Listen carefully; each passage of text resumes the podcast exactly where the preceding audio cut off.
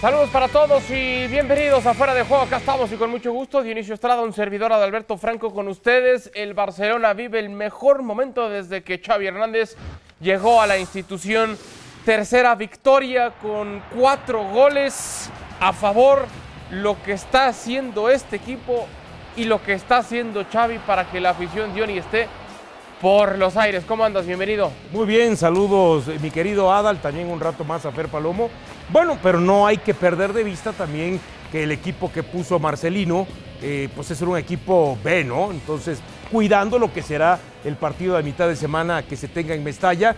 Eh, y eso quizá desde ahí hace pensar eh, que este 4 a 0 quizá con el equipo titular no hubiese sido así. Pero bueno, no hay que quitar el mérito al Barcelona. Hizo lo que tenía que hacer, salió, goleó, gustó, convenció. Y como dices tú, no solamente en la era de Xavi, también durante mucho tiempo en la era de eh, Ronald Koeman. ¿no? Rebate de cabeza de Gerard Piqué que se estrellaba en el travesaño. Pierre-Emerick Aubameyang que está bien y de buenas. Así remataba y luego su particular y acostumbrado festejo con la pirueta hacia el frente. Más oportunidades para el propio Barcelona. Quizá el asterisco dentro del buen momento por el cual atraviesa es Ferran eh, le están dando varias oportunidades a sus compañeros, todavía no encontrado, para ganar sobre todo en eso, ¿no, Diony? En confianza, el que, el que anda muy bien cuando quiere es Usman Dembélé. Sí, bueno, es que hay que decirlo, este, Adal, tanto la calidad individual de Dembélé como de Aubameyang que acaba de llegar, este, pues, no está discusión, el problema es eso, uno que tiene, tenía dos años con el Arsenal, que no se mostraba como lo estamos viendo, y el otro que tiene igual y eh, cuatro años con el Barcelona, que de plano no ha mostrado lo que realmente costó y lo que realmente tiene. Remate de cabeza, Luther Young, también hay que decir, no, no lo apretaban, no lo marcaban como deberían. Y después llegaba Memphis Depay también con lo mismo, en medio de dos, muy fácil para dejar el marcador en un definitivo 4 por 0, victoria para el Barcelona. Hay Bueno, más allá del caño, ¿no? que son detalles pues cómo entiende el juego, ¿no? No pierde un balón, cómo juega fácil, cómo eh, se va, entre líneas a jugar a, la espalda de los pivotes. Una maravilla verle jugar. Me recuerda mucho a Andrés, Andrés Iniesta. Lo hace todo fácil, eh, se va uno contra uno, capaz de marcar diferencias. Para mí es una maravilla, ya lo dije. Talentos así no, no, he, visto, no he visto muchos.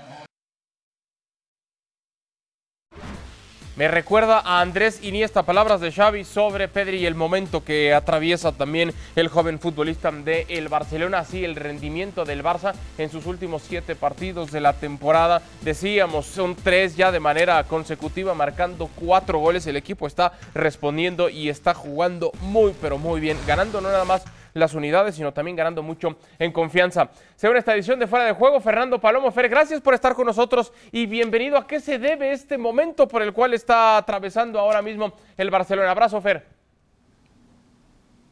Qué gusto saludarle. Bueno, distintos factores, pero fundamentalmente a los fichajes. Si lo vamos a concentrar en una sola cosa, me parece que la llegada de jugadores que se pueden aplicar rápido a la, idea del juego posicional y que le viene muy bien el juego posicional. A ver, lo puede intentar cualquier técnico en el mundo, en cualquier liga y a cualquier nivel, pero esto al final termina siendo de los jugadores y su interpretación. Ayuda muchísimo eh, contar con uno como Pedri que sabe perfectamente buscar espacios ahí donde los espacios son más reducidos y para abrir la cancha, siempre lo dijo Menotti, hay que hacer más ancho el campo, cuando, más cuando menos espacio se tiene en el último tercio y el Barcelona ya está contando con no una, sino quizás hasta cuatro opciones para poder hacer más amplio el terreno de juego. A mí uno de los fichajes que más me ha sorprendido, pero que además mejor me parece han calzado en la idea de Xavi, es Adama Traoré. De los otros podemos hablar todavía un poco más y más adelante también, pero Adama Traoré le permite una salida, una válvula, un escape para eh, encontrar a partir de la amplitud posicional de Adama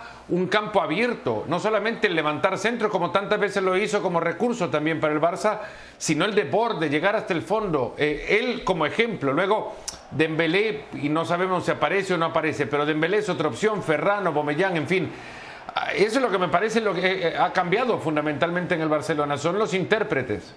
La, importancia que tienen estos futbolistas, de los cuales la expectativa era, era baja. Los aficionados cuando se enteraban de ellos como que no estaban tan contentos. En general, la opinión como que no tenía mucha esperanza alrededor de ellos pero qué bien están respondiendo, ¿eh? No, había incredulidad, ¿no? Sobre todo por lo que decíamos, oye, pero Dembélé, ¿por qué si no lo ha mostrado durante todo este tiempo en el Barcelona? O Bemayán, no, pues en los últimos dos años con el Arsenal, pues simple y sencillamente no ha funcionado se pensaba que Adama Traoré podría, podía dar este, algo, pero no lo que está dando. Realmente ha sido su poder de adaptación y más cuando en algún momento Xavi eh, hace algún tiempo dijo, bueno, es que Adama Traoré no encajaría en el sistema del Barcelona. ¿Por qué? Porque él necesita los tramos largos para poder entonces explotar su velocidad y entonces desde ahí ser desequilibrante. No, ha entrado a la perfección también, se ha podido eh, adaptarse. Decía, no, pero es que traes a Dani Alves y la edad que tiene. Bueno, aquí la diferencia es cuando dice Fer de, de estas incorporaciones, yo también le agregaría, con Ronald Kuman iban en contra o, iban en contra de lo que era la filosofía del Barcelona, ¿no? no como Xavi que la tiene muy plasmada. Y a ver, jugadores como Pedri, por ejemplo, como Nico, que vienen eh, de la cantera, pues simplemente era volverlos a poner ahí y también estos jóvenes han podido responder, o como Gaby, ¿no? Y, a esto, Dionisio, le, le, pones otra historia, ¿no? Que, estaban algunos con Kuman, pero lo otro es que lo que pide el entrenador. Eh, una de las primeras cosas que pidió Xavi y se empezó a notar desde el primer partido, muchos se reían también y se seguirán riendo cuando se dice que ya se nota la mano de Xavi o que esto es parte de la, idea de trabajo o de juego de, Xavi Hernández y es que la presión tras pérdida de este Barcelona y los datos están ahí para revisarlos y, y respaldan lo que digo, ha crecido monumentalmente de tres meses para acá. Es cierto, se veían rasgos de 15, 20 minutos de presión tras pérdida. Ahora es casi todo el partido. Esto ya es cuestión del jugador entender qué es lo que quiere el técnico. Cuando se decía el Barcelona recupera rápido la pelota, pero es que para recuperar rápido la pelota, cuando la perdés, se recupera rápido porque hay mucho jugador alrededor de la pérdida. El Barcelona se reúne alrededor de la pelota, la puede perder, eh, como muchos equipos, la puede perder en cualquier momento, y en ese momento el rival o se desprende rápido del balón o le caen encima con esta presión eh, tras pérdida, que es lo que consigue el Barcelona, un rasgo eh, inequívoco de la intención de juego posicional que quiere imponer, que no lo puede hacer inmediatamente Xavi, pero que ya se ve. Ahora, Fer, eh, en la previa de este partido ante el Atlético Club de Bilbao y después de, la eliminatoria que resuelven ante el Napoli, decía Xavi que había que estar tranquilos, como que buscaba algo de mesura diciendo todavía tenemos muchas cosas por mejorar, quizás haciendo referencia a lo vulnerable que han sido, sobre todo en, las, en los tramos finales de los partidos en defensa. Entiendo que ahora todo es vida y dulzura, pero ¿qué tiene que o qué está pendiente todavía en este Barça por corregir? Bueno, yo creo esto lo decía primero para calmar la euforia tras el ridículo del presidente saliendo en, Nápoles a festejar una clasificación a octavo de final, eh, saltando como que se hubiese ganado la Champions, ¿no? Es cierto, el Barcelona venía de donde venía, pero tampoco está como para que se prendan imágenes con el presidente eh, eh, envuelto en, en una euforia que no corresponde. Hay muchísimas cosas por mejorar, ciertamente el partido incluso contra el Athletic Club hay que poner en el contexto contra quién enfrentaba, un equipo que piensa mucho mucho más en el partido que tienen el miércoles, que es semifinales de Copa y que hizo hasta ocho cambios, si se quiere. No arrancó con ninguno de los Williams, no, no arrancaba eh, Íñigo Martínez en el centro de la saga, que es fundamental y se notó en el gol de, de porque el cabezazo de Piqué es prácticamente solo que se eleva para llegar al, frentazo. Eh, no le, le, faltó intensidad, que es lo que regularmente el Athletic Club eh, tiene y que mostró también en San Mamés cuando les eliminó en los octavos de final de la Copa a este mismo Barcelona. Eh, este equipo tiene que, eh, no contó con Dani Alves en una, con la sensibilidad de juego regular, se había perdido los últimos cuatro partidos. Este equipo necesita contar con muchas herramientas en, en, buen momento para poder decir que están ahí. ¿no? Eh, a, Piqué le pueden ganar en velocidad en carrera lineal y, Piqué termina tironeando de la camiseta ya a cualquiera. El meme anterior era era eh, porque se lo le tiraba la camiseta a Mbappé, pero eh, el Athletic Club no tiene ni la mitad de un Mbappé y dos eh, tirones de camiseta que ah, tendrían que haber sido dos tarjetas amarillas, le sacaron una nada más. Estas son cuestiones que el Barcelona tiene que corregir, no se corrigen mejorándole la velocidad a Piqué, pero sí su posicionamiento. Sí, correcto. Y si hay alguien que está tratando de frenar, eh, no la ilusión, pero sí la euforia por el momento, es el propio técnico Xavi Hernández, que en reiteradas ocasiones dice, estamos en Europa League, no es que esté peluceando la competencia como tal, pero entiende que el Barça... Eh, se lo avise a la porta, ¿no? Sí, sí, sí, que le avise primero a su, a su presidente, es verdad, aunque quizá después de lo que han pasado y han sufrido, quizá quieren sacar un poquito toda esa euforia, pero es cierto, Fer, todavía hay mucho tramo para este Barça por recorrer y lo estaremos platicando contigo, Fer. Gracias, siempre un gusto, fuerte abrazo. Un abrazo. Fernando Palomo con nosotros para repasar el Barcelona Diori que está otra vez en ese cuarto puesto, pero a un punto nada más del Betis y con un juego pendiente. ¿eh? Sobre todo eso, un partido menos y, da la impresión que sí va a poder conseguir el objetivo, porque vemos la realidad o del Betis o del Atlético de Madrid y la sentimos un poco más este, endeble de lo que está mostrando Barcelona que vaya a ser. Ya que estamos hablando del Betis, repasamos, Diony, lo que ocurrió en el derby de Sevilla. Vaya partidazo cómo lo disfruté, Diony. El, el lugar número 2 contra el lugar número 3, los primeros 40. ¿Te levantaste a las 7 de la Por mañana? supuesto, ¿no me crees o qué?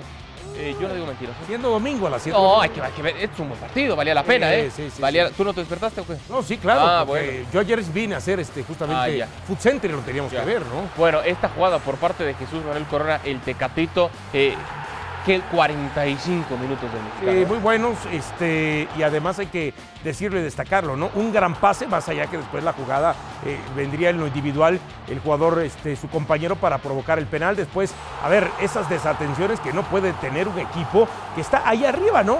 Viene un despeje largo del portero y prácticamente en dos pases le terminan eh, clavando el segundo al equipo del Betis. Un Betis que jugó mejor, se sintió mucho más cómodo, sobre todo en el complemento, eh, y que se empezó a acercar en los minutos finales, exigiendo de a poco a, Bono también algo de peligro por parte del Sevilla. Está al 75 el remate para un Jesús Manuel Corona Tecatito, que en serio tuvo un trabajo redondo, por supuesto brillando a la ofensiva, pero también a la defensiva. Y cuando eran los minutos finales, cuando llegaba el Betis con sus dos laterales, Bellerín que ponía este centro moreno que se perdía la opción ¿no? de lateral a lateral. Sí, sí, y después esta pelota parada, un auténtico golazo por parte de Canales para marcar el definitivo 2 por 1. Julen Lopetegui habló al respecto de la actuación de Jesús Manuel Corona.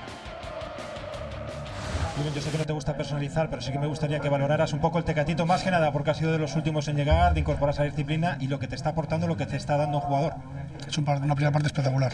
Esa es la sensación que tengo. Ha jugado a un grandísimo nivel, ¿eh? tanto con balón como sin balón. Eh, creo que es un jugador, eh, creo no, es un jugador importante y que nos va a ayudar muchísimo sin ninguna duda. Y además que es un jugador que parece que lleva aquí mucho tiempo, está muy comprometido y eso es muy importante. Al final el compromiso con los objetivos y con el tipo de grupo que tenemos es muy importante.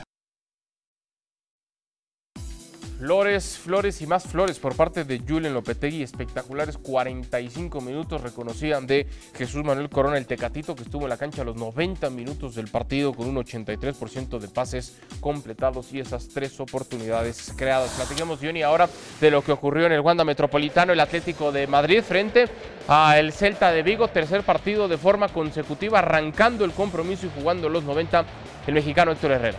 Sí, lo trabajó justamente, este, ahí vemos el gol de Lodi, ¿no? Realmente sensacional, insisto, creo que el defensa no esperaba que sacara rápido el disparo y mucho menos el portero los termina sorprendiendo y venía eh, el 1 a 0. Creo que lo terminó sufriendo, lo terminó eh, jugando con el cuchillo apretado entre los dientes y al final de cuentas lo más importante es que logró sacar el resultado y aquí veíamos eh, por supuesto la segunda anotación, gran pase, sensacional pase y la definición pues también este, a primer bote fantástica. Y la asistencia por parte de Condovia, que es un futbolista total, el cual se está recargando muchísimo el Cholo, que se está entendiendo bien con Herrera. Algunas otras oportunidades para el Atlético de Madrid, que en el complemento mandó a Antoine Griezmann, a Luis Suárez, tratando de hacer un poco más amplia la, la ventaja, pero al final consiguen la victoria 2 por 0 el Atlético de Madrid eh, ante un Celta que tuvo a Néstor Araujo los 90 minutos, estuvo en la cancha, no, así Orbelín Pineda se vuelve a quedar en la banca, ¿no? Sí, sí, sí, y, y hay que decirlo, ¿no? Eh, tal vez no estaban las condiciones dadas, por eso no lo considera el Chacho Cudet como sentir vamos a meter a Orbelín, sobre todo después de lo que había expresado tras el primer partido, ¿no? Que es un jugador que eh, se desor- desordena mucho en el campo. Bueno, 2 por 0 la victoria del Atlético. Escuchamos hablar al Cholo sobre Héctor Herrera. Impresionante, está haciendo Esto siempre lo he dicho en algunas ocasiones cuando me preguntaban por qué no jugaba Herrera, porque jugaba Coque, porque jugaba Llorente, porque jugaba De Paul, eh, porque jugaba Lemar. Y, eh, y él seguía entrenando siempre de la misma manera. Y siempre le hemos dicho de que éramos injustos con el entrenamiento que él tenía por los minutos pocos que le dábamos. Pero bueno, estamos en un lugar donde hay que tomar decisiones y tomábamos esas decisiones anteriormente. Ahora, como el año pasado también pasó, en una etapa importante de Osasuna para adelante, que jugó bastante hasta que se lesionó con el Real Madrid, eh, tiene calma, tiene tranquilidad, tiene experiencia, no tiene miedo y nos está dando fluidez en una parte muy importante del campo. Palabras de Diego Pablo El Cholo Simeone para nuestro compañero Manu Martín, quien se une a esta edición de Fuera de Juego para hablar justamente, Manu, del rendimiento que está teniendo Héctor Herrera. Después de pasarla mal, es una realidad, lo decía el propio Cholo, ha entrenado como pocos, ha entrenado muy bien y no había recibido oportunidades. Bueno, ha recibido ya tres de manera consecutiva y está respondiendo las siempre altas, muy altas expectativas del Cholo, ¿no? ¿Qué tal? ¿Cómo estáis? El Cholo lo que confirma y dice es lo que venimos contando desde hace mucho tiempo, que Héctor Herrera merecía estar en esas alineaciones, pero que había mucho atasco, mucho jugador ahí en el centro del campo. Para mí el problema de Héctor Herrera viene de la temporada pasada y eso fue una pena porque entre el COVID, que lo tuvo, si no me equivoco, dos veces, los problemas familiares que le hicieron tener que volverse a México en un momento delicado de la temporada, eh, las concentraciones con la selección mexicana, todas esas cosas le han ido afectando, primero para perder la titularidad y luego para no terminar de entrar en el juego del, del, Cholo Simeone en una temporada realmente difícil. Ahora que lo ha encontrado, está haciendo lo de siempre y lo que destaca a, a Héctor es su profesionalidad y darlo todo cada vez que tiene la oportunidad y demostrar que se merece el sitio. Y si encima se entiende perfectamente con Condogbia, mejor que mejor. Y si encima coincide con la reacción del Atlético de Madrid, esos tres partidos en los que, bueno, lleva dos victorias, un empate frente al Manchester United, eh, parece que vuelve lo mejor del cholismo ilustrado, como yo le llamo, eh, y ahí está Héctor Herrera, eh, si lo aprovecha, ha llegado para quedarse.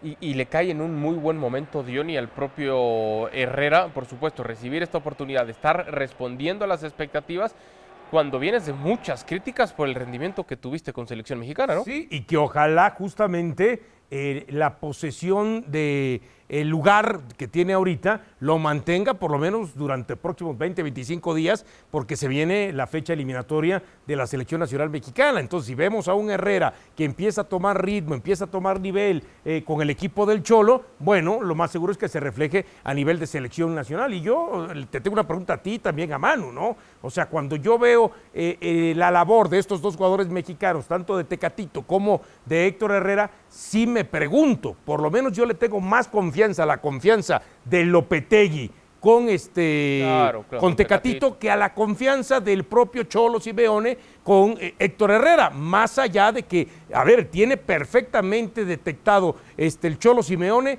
del por qué en el momento de la temporada anterior empezó a perder, por supuesto, terreno en la titularidad, en este caso Héctor Herrera. ¿Tu ¿no? pregunta cuál era? Porque Manu, Manu está Bueno, así listo ya para responder, ah, pero no has hecho la pregunta. No, la pregunta es si él eh, siente, pueda sentir lo mismo de que la confianza, de, se confía más en la confianza de Lopetegui que en la confianza del Cholo sobre Herrera. Manu.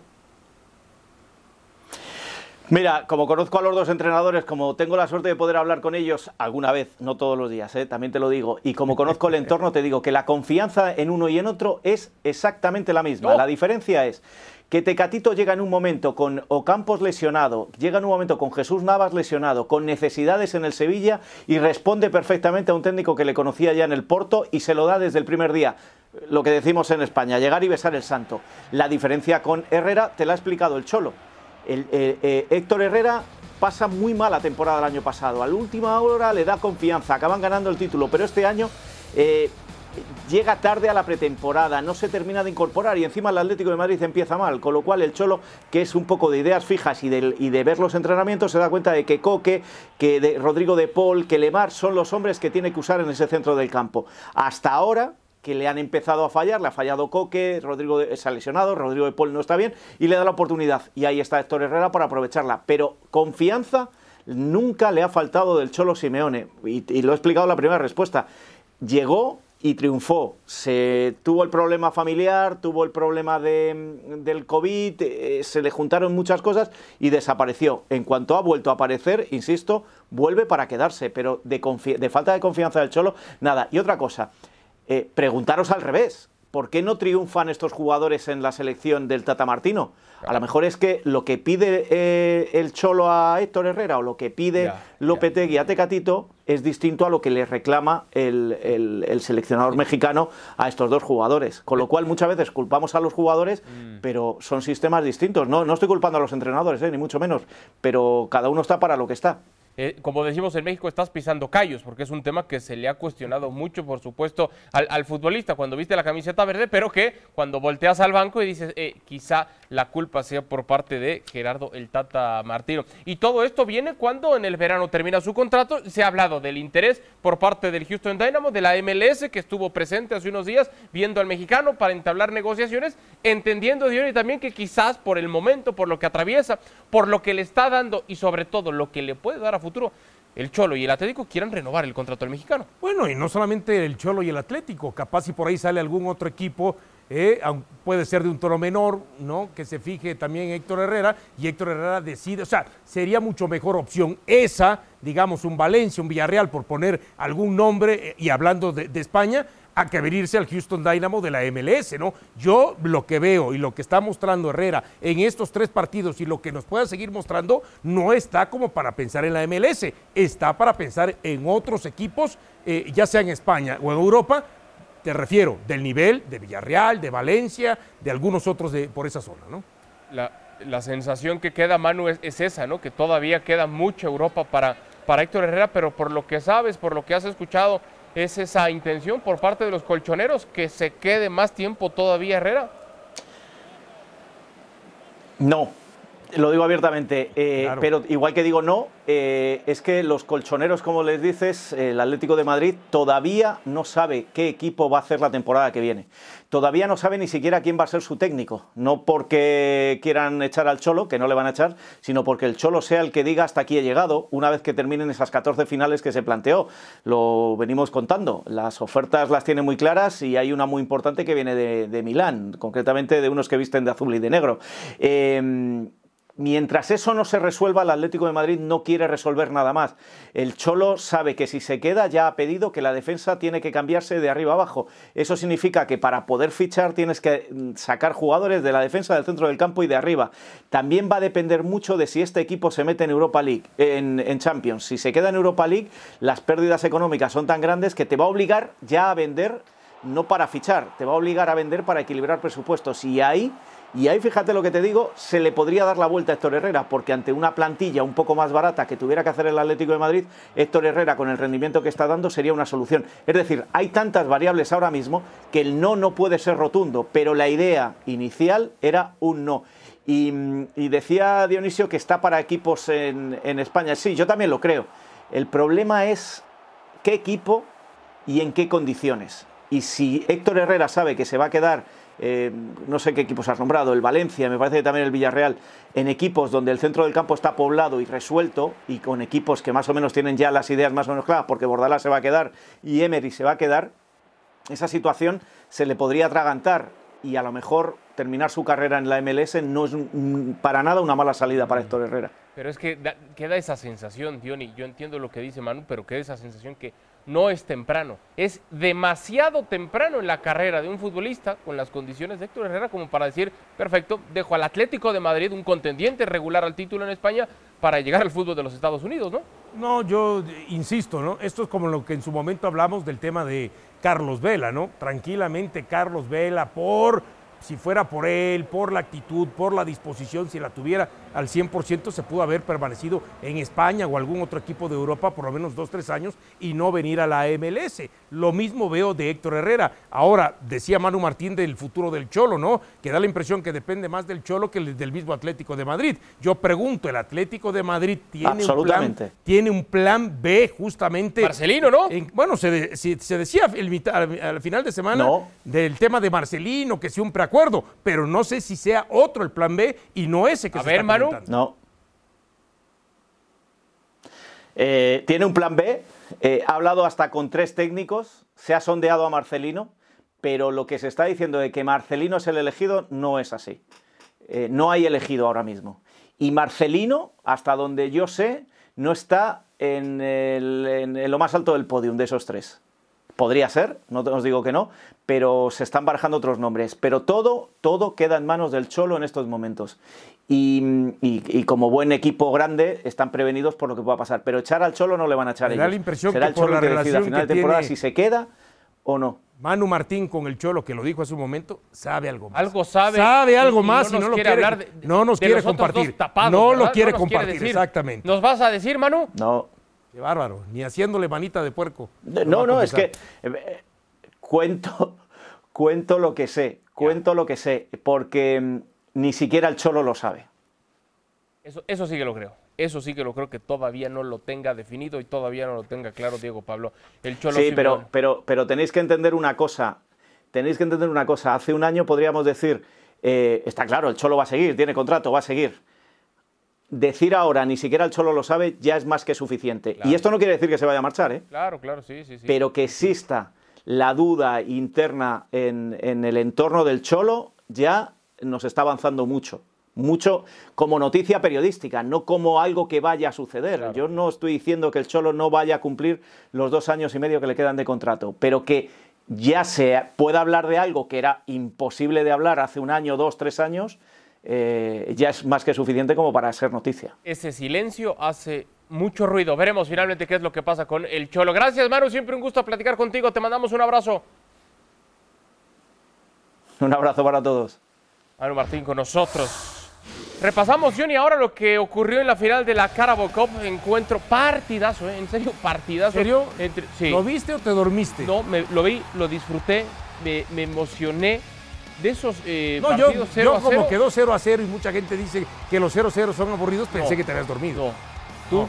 No, para nada, Es aquí que lo luego me vimos. haces preguntas como queriéndome decir algo, en lugar de la pregunta sí, queriéndome sí, decir sí. tú algo, no entiendo. Sí, no, lo, lo vimos porque tuvimos que hacer Food Center. Realmente comparto contigo, partidazo, qué tanda de penales, 22 en total, eh, oportunidades para ambos equipos, quizá en los goles del fuera de lugar, mucho más para los del Chelsea que para el equipo de, de Liverpool, pero un vértigo, una velocidad, un traslado de pelota realmente impresionante. A ver, la media cancha, Adal, existió para lo que fue creada. Transición nada más, no para retener el balón. Y ayer transitaba la pelota de un lado a otro.